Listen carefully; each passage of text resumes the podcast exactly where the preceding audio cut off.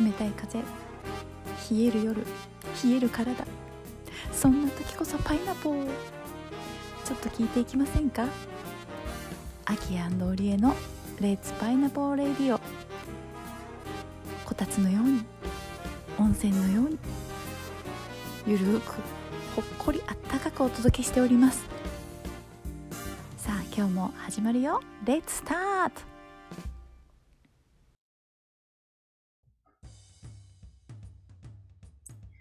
レッツパイナポーレッツパイナポーハッピーニューイヤーいやー、秋でございます。えー、チキンを食べました秋です。えー、皆様明けましておめでとうございます収録の10分前から朝ごはんを一生懸命食べて間に合わせたおりえですあ素晴らしい。This program is broadcast on my original music. このパイナポーレイディオはですね、高橋明のオリジナルソングに乗せてチキンと共に羽ばたいて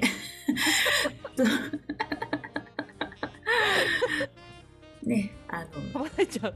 そうね、飛躍の一年のスタートを切っております。皆さんようこそ。お帰りなさい。はお帰りなさいませ、ね。珍しくですね今日ははい、今日の朝撮ってるんですよ。夜9時あ9時じゃない。7時に放送しようと思うんですけどなんと、はい。初めてじゃないかな多分、そうですね。当日に撮ってるっていうのはね本当にリアルに。今、ニューヨークはね、1月3日の夜なんですけど、日本がね、はい。1月4日の、1月4日の朝9時ですね。ね、そしてこのまま、ブロードキャストされるということで、皆さん、珍しい。よく聞いてくださいました、今日もね。皆さん、はい。いかがお過ごしでしたでしょうか、年末年始。ねえ。あきちゃねんどうでしたね年末年始、もう、すものすごい濃厚で、私はもうね、人生で多分、こんな年末年始があるのかっていう、もう時間を過ごしましたね。ありがたいことに。うんちょっとそれもね、おいおい、こう今日、あの熱く語りたいと思うんですけど、堀江ちゃんはいかがでしたでしょうか？いやもうね年始元旦がすごい大変だったんですよ。えー、はい本当に大変だったんですけどまあなんとか乗り切って今日をあの楽しく迎えております。え、それはね、プライベートが大変だったってこと？あそうそうそうそう。プライベートっていうか、ね。家族？えー、うーんじゃあまああきちゃんからその熱いお話をねまず今日は聞きたいと思いますが。ありがとうございます。はい。まずね、あの、年末、12月31日にですね、うんあのニューイヤーズイブということですね。教会でカウントダウンのライブと一緒にレ、まあ、ワーシップというか礼拝というかね、それがありまして、でそれが夜の10時から始まるんですけど、そのね、曲目がまたね、クリスマスと同じように10曲ぐらいあって、うん。で、あの、その週、あれですね、ニューイヤーズその大晦日が土曜日だったね。うん。え土曜日で、その曲目のリストをもらったのが火曜日で、で、うん。火曜日から土曜日の間に10曲をあの練習するという なかなかな経験をさせていただきましてあのなんかね私今までの人生でこのご飯食べて寝ている以外であこんなに練習してたのはいつぶりぐらいかな？いやもしかして初めてかな？いやいつかはやってたかな？ぐらいなぐらいのね練習をさせてもらってしかもあのーどの曲をどの場面で弾くかもよくわからないままでもいただいたリストを自分の中で練習しまして。うん。であのありがたいことにですねあのピアノ、えーそのえー10月じゃじゃ10月違う違う10時からのあのカウントダウンのねラップの時にあの演奏する機会をいただきまして演奏させてもらって、なんかもうそのまずそこのねその年末に向かいまでのこんこんなに音楽と向き合える時間がここで持ててることのなんかこう充実感もあればなんかその時そんだけ練習してるけどちょっと疲れがなかったんですよ。おーいいねいいね。そうなんかそれが自分の中でも新しい発見でなんかそこの時にはいやまああの歯を食いしばって眉間にシワを寄せてやったところで私はあのできるようになるタイプじゃないっていうなんかことがなんか 分かって、まあ、なるようになるあとは天に任せようぐらいなリラックスしてやったらどうなんだろうって試した結果うん。そのなんか自分の練習が結構こうね本当に楽しかったっていうか練習の時も楽しくてその難しいなって感じる部分がなんかなんかなんていうのこういうの。え来た来たみたいな。うん。なんかそういう感覚であなんかちょっと今までと違うなっていうのがあって。うん。でもしかしたらその演奏のチャンスがもらえるかもしれない。どの曲か知らんけどみたいなとこもあって、うんなんかそれもねあのうん嬉しくて。もうなんか今あのねこれはラジオなんですけど私あきちゃんの顔をねズームで見ながら喋ってるんだけど、本当嬉しいんだなっていうのがね顔に出てるよね。いやー本当に、ね。なんかそのクリスマスのねあのその教会でのゴスペルのコンサートのの時にも一曲弾くチャンスをいただけてなんかその時もなんかななんていうかなもうなんか何とも言えない感動があったんですけど、うん。うん、なんか今度その大晦日の時はうんなんかこう、うん、また違った感動があって。うんうんでそこでねあのい一応自分の中で多分こういう感じだろうなカウントダウンってとこ一応ね、ま、あの体験したことないけどこう大体こんな感じのコンサートって多分途中であのいろんなお話を聞けてで最後また音楽であのカウントダウンするみたいな感じなんだろうなって思ってたんですよ。うんででそのコンサート自体は最初多分3 4 0分あってで11時ぐらいからそのねあのなんて言ったらいいの？その代表の牧師さんのお話があってでこもうここがね私にね思いもよらないことが起きてうん。その私はその10曲あったけど10曲全部演奏するわけじゃなくて最初のあたりで演奏させてもらってでその後はあの舞台袖のところっていうかね同じステージのところで一緒に音楽聴いたりお話を聞いたりしてたんですよ。でそしてそのもうあとカウントダウンあと5分前ぐらいになった時にミュージシャンの他の皆さんは演奏しててでそしたらそのあの代表の牧師さんの周りにもそのミュージシャンの周りにもねそのそこのあの会場に来てる家族がステージに上がってきてで手をつないでか年越しを迎えるっていうねそうしかもこうちょっとこうライトが暗くなってなんかすごくこう神聖な感じというかで音楽がな鳴りながらっていう時にねそのミュージシャンでありリーダーのボビー牧師でありこうミュージシャンのねボビーさんの家族奥様とあの娘さんがね私の手を握って一緒に、あのなんていうのボビーさんが演奏してるピアノの近くまで行ってくれて今日はあなたも私たちの家族だからって言ってくれて、で一緒にその本当に1987のカウントダウンをそのみんなで手をつなげつながりを感じながら迎えたんですよ。その時に私号泣してしまって。うん。その自分がそうやってなんかあのななんだろうそこにいさせてもらってその家族の輪に入れてもらったこともプラスだしその他のみんながそうやって家族と一緒に手をつないでみんなこう、ま、なんていうの支え合って迎えているっていうのを目の当たりもう目の前でそれを見た時になんかその家族の愛情だったり一人ではないいつもいるっていう感覚をすごい感じて大号泣です。何これと思ってこんなことあるって。まあ、私は舞台袖で one、あ、 three、あ、何 three、two、one とかってやるのかなって想像してたんですけど、うんいや、まさかこの手をつないでこの輪に入れてもらえて、しかもその前でもそのあちらでもこちらでも皆さんそうやって、はあそうか、みんなこうやって年を越すんだ、年を迎えるんだっていうことに、す日本だとないよね。あんまりそういうのね。そうそうそだって家族でいて手つないでなんてそうでしょ。ないもんね。絶う。対ない。だからそこが、まあそのね、日本だったらこたつでみんなでいるっていうことがまず一体感があって、それが、まあそれを感じているってことかもしれないんだけど、ああまあね。うん。でも実私はジャニーズですよ年越しは ジャニーズで年越しでカウントダウンカウントダウンして、うん。よし開けたぞって言って年越しの瞬間にわーってジャンプしてでおやすみって。ね、それも一つのね家族の一体感の一つだと思うんですけど私はその実際に手を握つないでっていうそのなんていうのかな。なんかそこがすごくねあの体感としても見てる工程としてもなんかものすごい胸がいっぱいになって、そうだね。う、ん、うんというね。涙涙の年越しだった。あー。まあ人によると思うけどあの外でね年越しってあんまりないんだよね私。うん。大体家であの家族と一緒に静かにまあ静かにジャニーズは静かじゃないと思うけど、大体あの辺の全くわからないこう曲を聴きながら年越しするっていうのが、うん。まあここここ何年かうん。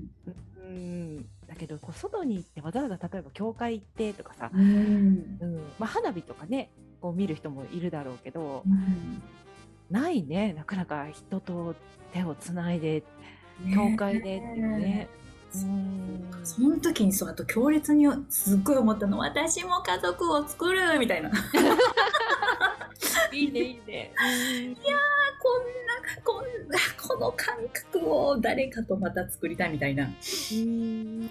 すごいそれはね感動とともにねまた野望が いいねいいね。欲欲というかね。使いませんからね。そうそれがまたすごい感動してあと正月もあのすごい面白くてその12時のカウントダウンが終わった12時半はもうみんなもうじゃあ帰りましょうって言って教会からみんなね帰るんだけど次の日にあのミュージシャンたちはまた9時に来てまた7月1日のあのワーシップがあって。えー、結構忙しいね。もうだからもうほとんどその12月31日にねおみそかはほとんどもうなんか感動して興奮してるからさもう家帰って1時半とかになっても全然もう目が冴えちゃってもう今日のあの,、あのあれはもう何 だったんだみたいな。こんなこと予想できてなかったことが起きているこのミラクルのところにいる自分に対してもうよかったね私って思うしもう皆さんありがとうもそうだしうん。その粋な計らいですよね。私の手を取って輪に入れてくれたそのご家族のこの愛うん。なんか思ったらねすごいねなんか今すごいあきちゃんが急におじさんみたいな顔になったからちょっと笑っちゃった。愛って言いながら。で翌日ももうねもうすぐ起きていって。うだからもう1月1日はほぼねもう午前中は教会で音楽してまた弾かせてもらってね。であの帰ってきたら3時とかですよ昼の。うんもうそこからもうご飯食べてまたもうひたすら寝ましたけど、うん、いやいい年越しだったね。そうなんですよ。もう私はね数いあるいろんな年越しがあるけれどもこの年越しを忘れないと思ったのと同時にお父さんお母さんに電話しようと思って電話しましたちゃんと。うん。どうだっねた喜んで。る喜ん喜んでくれててああとはねまあまあ正直なところでいつもだったらあんたが帰ってくるけど今年いないからねみたいに。うん。まあ言ってくれてたけどそうだねって言って。まあでもこういうね体験をさせてもらいましたよって言ったらうん。だねって言って。だねやっぱりこう飛び込んでみないと体験できなかったことだからねそれって。そうなんですよね。だからみんなねよかったらねカウントダウン教会に来て。面白いよ そうだね。なかなかできないねその体験はね。うん。ねおりえちゃんはどんなどんな年越しというか年明けが大変だったっていうのは？年明け大変でしたね本当に。まああの私はあのまあそのジャニーズでカウントダウンをしてうん。でジャンプして年越して速攻寝て初日の出を見に行ってっていうのが、まあ毎回のルーティンなんだけど、まあ、その後普通にまあ母がおせちを作ってくれるんでねこううん食べたりして、で昼間もなんかなんとなくこう本とかうん。あの妹がねなんか「スラムダンクを読めってあ今映画をやってるんだけどそれ絶対映画見てほしいから、へー。その予習のためにあの2日間1日半か1日半で「スラムダンク全部読めって言われて読もうと思ってたんだけど他他に読みたかった本があってそっちをちょっと優先しながら読んでたのね、元旦の朝から。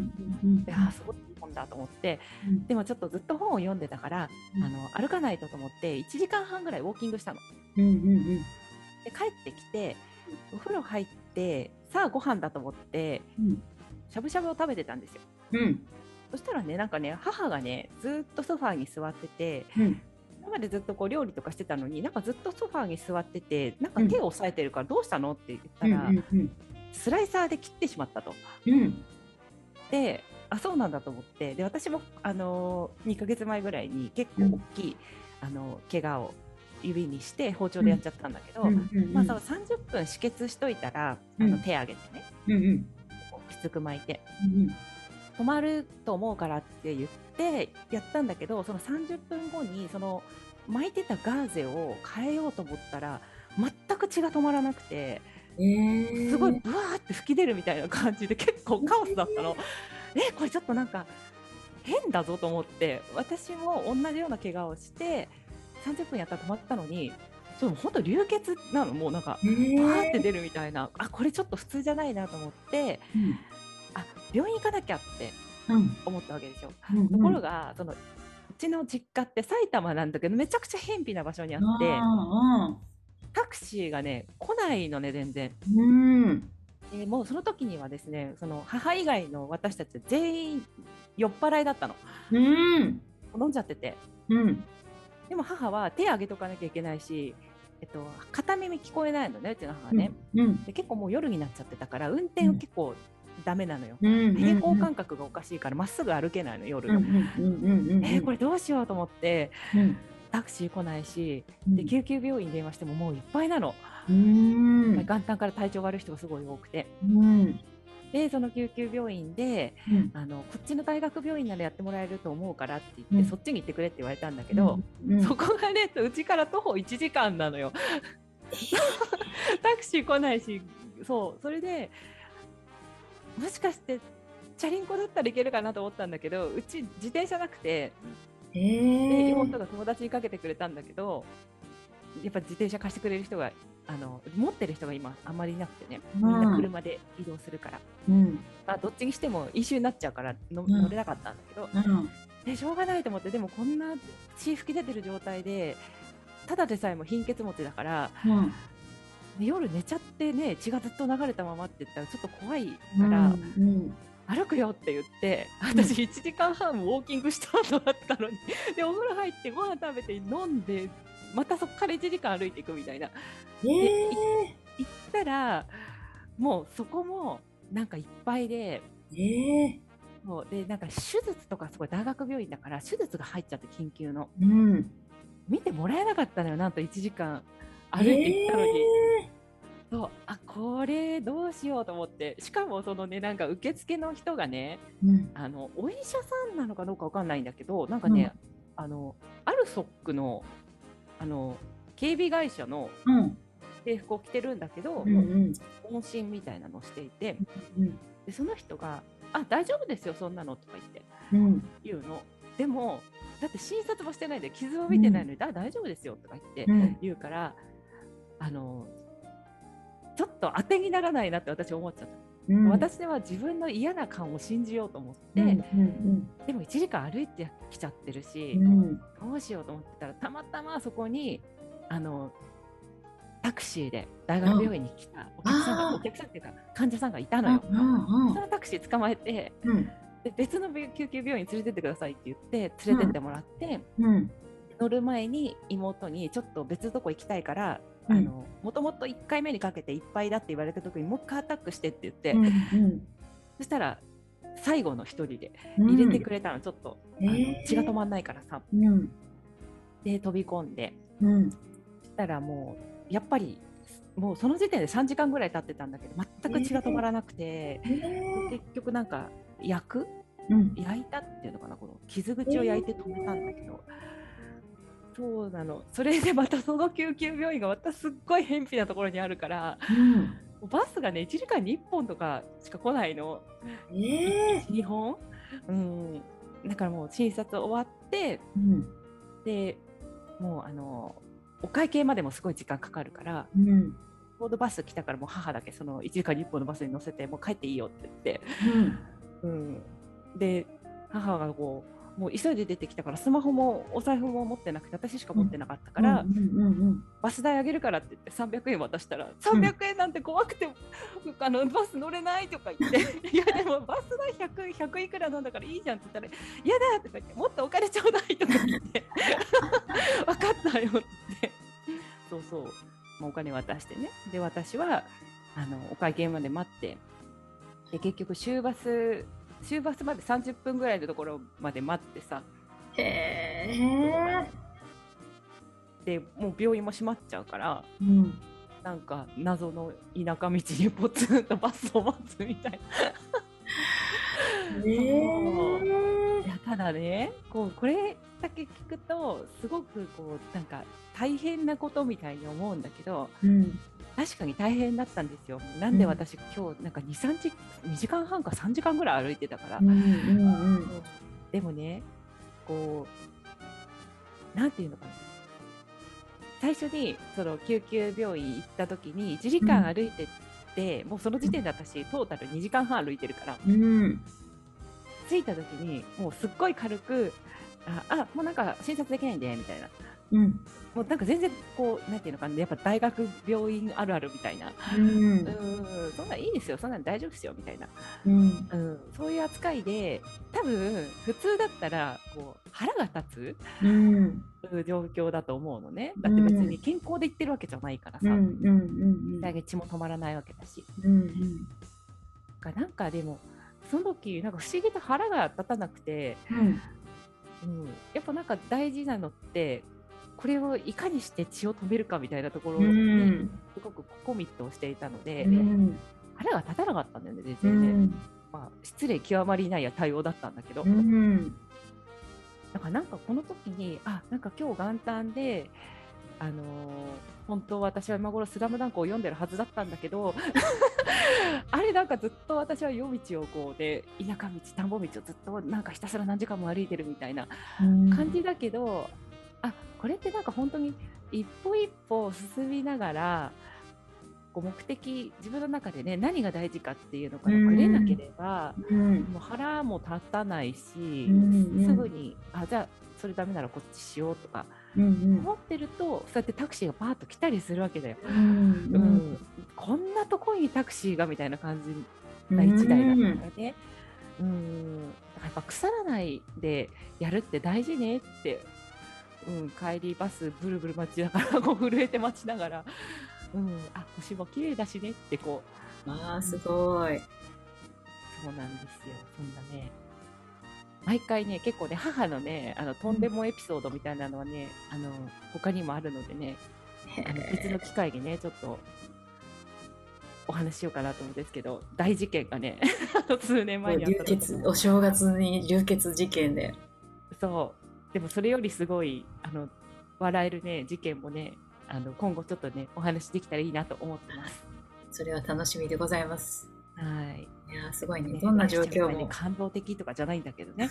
いやいやいやすごいそこのなんか一見ネガティブなことだったりねその言ったこう1時間も歩いて寒い中来た患者さんに対してその態度はっていうところは置いといて、うん。そのじゃあできることっていうところにフォーカスするって簡単じゃないけどそれをしたっていうお礼ちゃんのねその1年の始まりっていうすごいなって思うし。うん。今までだったら絶対腹立ってたと思うの。うん。うん。何？何その態度？みたいな。思ってたと思うんだけど。自分のこと以上に家族のことでそうなるとやっぱりより反応が大きくなるよやっぱり、ううん、通常は。うん。しかもねこう別に大したことなければ救急病院なんて来ないうん。からね。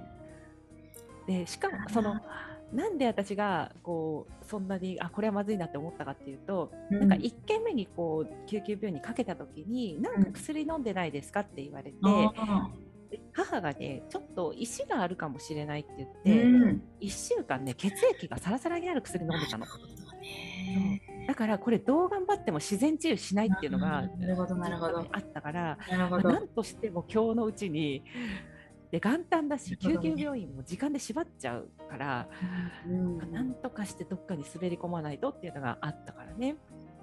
普通だったら多分止まるんだよね。うんうんそうかそうか。飲んじゃってどうにもならないからさ、うんこの辺はやっぱりあの焦るしうんもともと貧血持ちでちょっと顔も青ざめてたから、うん。でも青ざめてても1時間 歩いてね行ったから一緒にね。うん。あこれもなんとかしないとと思って。ああよかった。そこで救われた命が。ね。ね。えいやーなんかそういうことのね選択の重なりがいろいろとそのい一個の選択は大きくなかったとしても、後になるとその違いがやっぱり大きくなるとね。うん。う。んまさにその「スラムダンクを差し置いて読んでた本が習慣の本だったの。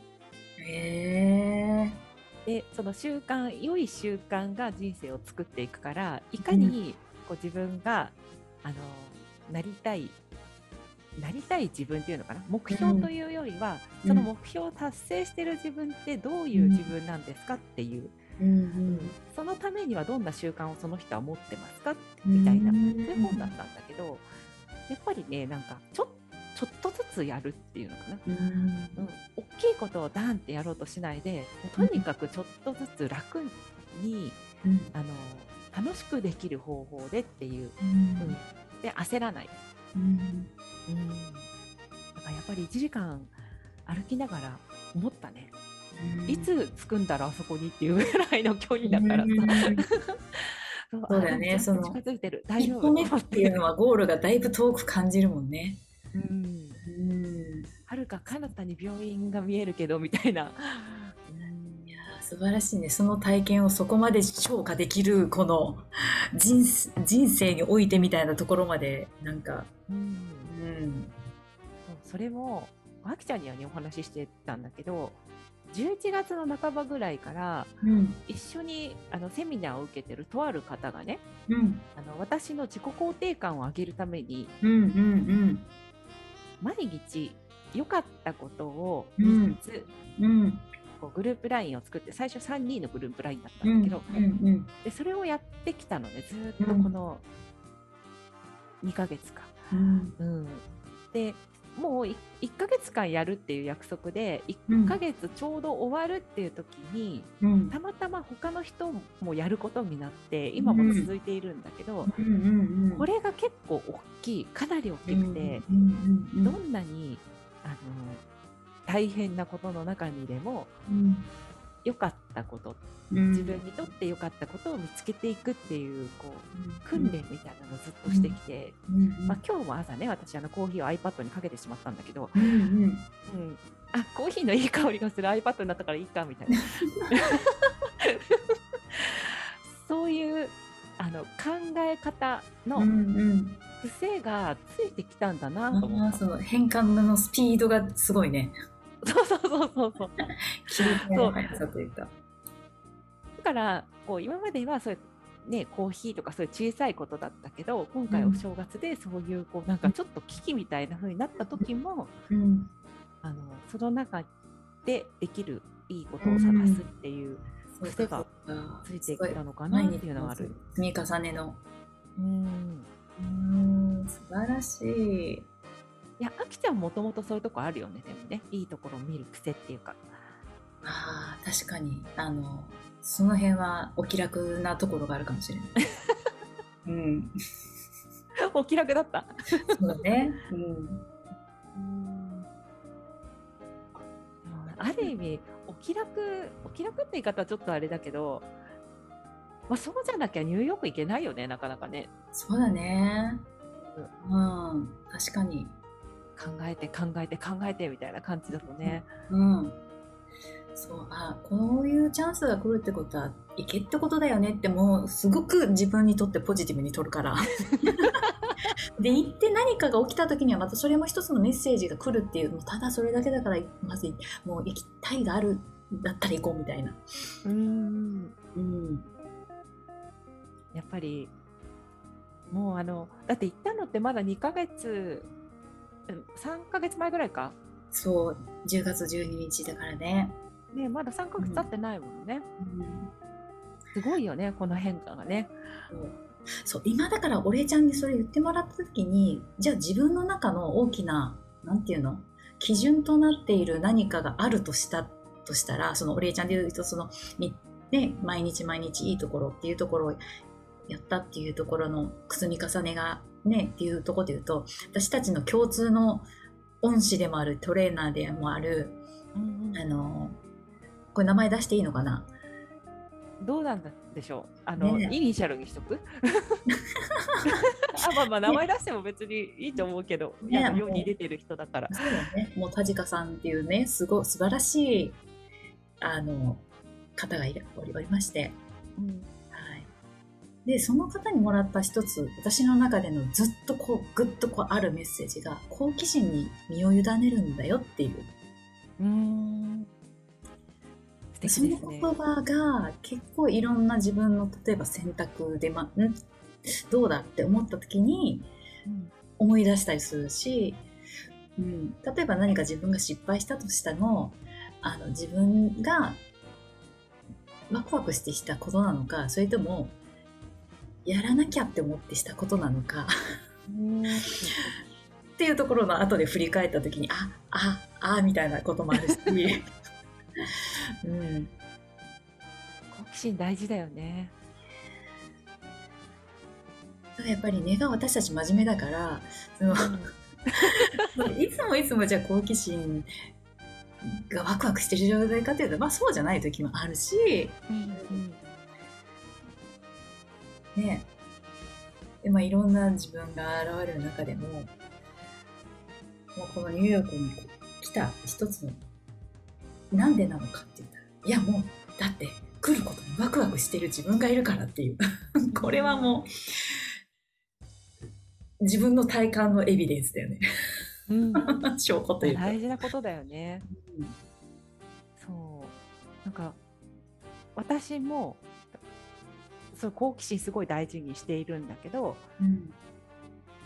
ワクワクしない選択を結構してきたなって思うところはあって、うんだからもうしない。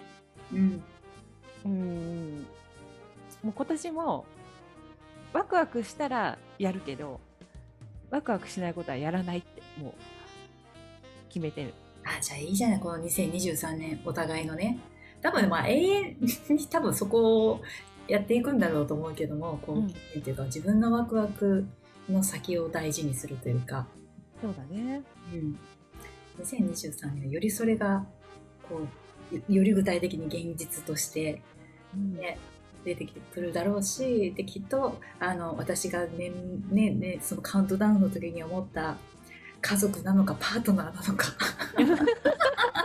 それはこう大きな愛というねその、のを一緒に人とこう。いやーワクワクするじゃないですか。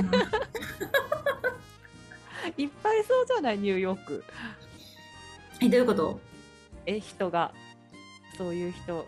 面白そうな人いっぱい。ああそうだね、うん。うん、そうそうそこをねお礼ちゃんに言ってもらって気づくのはいや私結構やっぱりそういうところを真面目すぎていやこれが片付かないとそっちに目を向けちゃダメだみたいな、ああ、うん。確かにあきちゃんそういうとこあるね。うん、いや例えば、うんこの曲をマスターできるまでは他の子そんなあの誰かと遊びに行ってる場合じゃないみたいなところは、ちょっと多少あったんだけども。いやなんか今年は、うん、ちょっとその辺はもうちょっと自分を多めに見るというかうん、なんかそうがね。100、100ゼロになっちゃうと何にもできなくなっちゃうからね。うんうーん。私はなんか今年すごく思ってるのは、この人の誘い、このあまあ2人いるんだけれど、この2人の誘いだけは自分のスケジュールが合わない時以外は絶対に断らないって決めた2人がいて、うん、ちょっと頭が飛んじゃってる人なんだけど、うん。こういう頭の飛んでる人を大事にしようと思ってる。うんうんうん、こう好奇心を刺激する人たちだから、私こういう世界に住んでる人と一緒にいたいなっていう2人なので、いいね。その代わりめちゃくちゃ大変なんだけどついついていくのっていうか、ちょっと飛びすぎてるからちょっと理解不能みたいなところもあるんだけどでもこの2人の誘いだけは絶対にもうよほど予定が入ってる時以外は絶対に断らないって決めて来週もちょっと会う予定があるんだけどうーんいいね。そうそうそう。え皆さんにとって今年がどんなことにワクワクしていますかね？ねえみんなどんな目標をね。ね立てたのかしらね？ねえ。いやね。このこの1月今4日ね。うん。ここからスタートしてこのまた去年始まった one two three の1月23日ももうあすぐね。そうだね。ですからこのパイナポーが始まってもうすぐ1年ですけども本当に皆さん、えーいろいろある中であのこれをね聞いてくださってありがとうございますということとうん。あの今年も一緒にワクワクしている私たちとお付き合いくださいと そうですね。もうちょっとで1年っていうのがすごいね。ね。うん。本当にあの聞いてくださる方、私ねあのそのさっき言ったグループラインあのうん。増えたグループラインの方のえ、ね、うん人がね結構パイナポー聞いたよって言ってくれる人があらまあありがとうございます、そう。なんかねみんなね和んだとかねあ嬉しいほなっとしたとか言うんですよ。この安定感のない喋りですけど、うんうんうん。だからなんかそういうことを与えられてるなら嬉しいなとも思うし、うんうん、こう続けてきてよかったなっていうのとなんかそのその人はねなんか1話目を聞いてくれたみたいで、うん。うん、なんと。いもう果てしないと思いましたって来たから1話目から聞かなくていいよ。ってもう170回ぐらいやってるから。追いつかないよ聞いてもって からちょっとでもねそういうこうちょっとクスッと笑ってもらえる時間とか、うん。ああよかった。なんかこう雑談聞いてるような感じでねうんうんほっとしてもらえたらいいなというふうに思ってますね。はい。じゃあ今年私タイマーかけるの忘れましたあきちゃん。どうですか？さすがですね。もうさすがですよ、もう私たちはね、話が作ることありません。皆さん、今日も長い間お付き合いいただきありがとうございます。みんなのことが大好きです。本当に本当にいつもありがとうございます。ありがとうございますえー来たらない私たち、私、噛んじゃった私たちですが、はい。そうするとね、今年もパイナポーしようと思います。はい、パイナポーいたしますので、何でパイナポーいたします。ね、あの、ニューヨークの中心からパイナポーを叫んでおります。オリエちゃんは日本の中心からね。日本の中心から。はい、パイナポーを叫んでですね。はい。よろしくお願いします。ありがとうございます。ありがとうございましはた。い今年もよろしくお願いしはい、お願いします。ます。See you, パイナポー。パイナポー。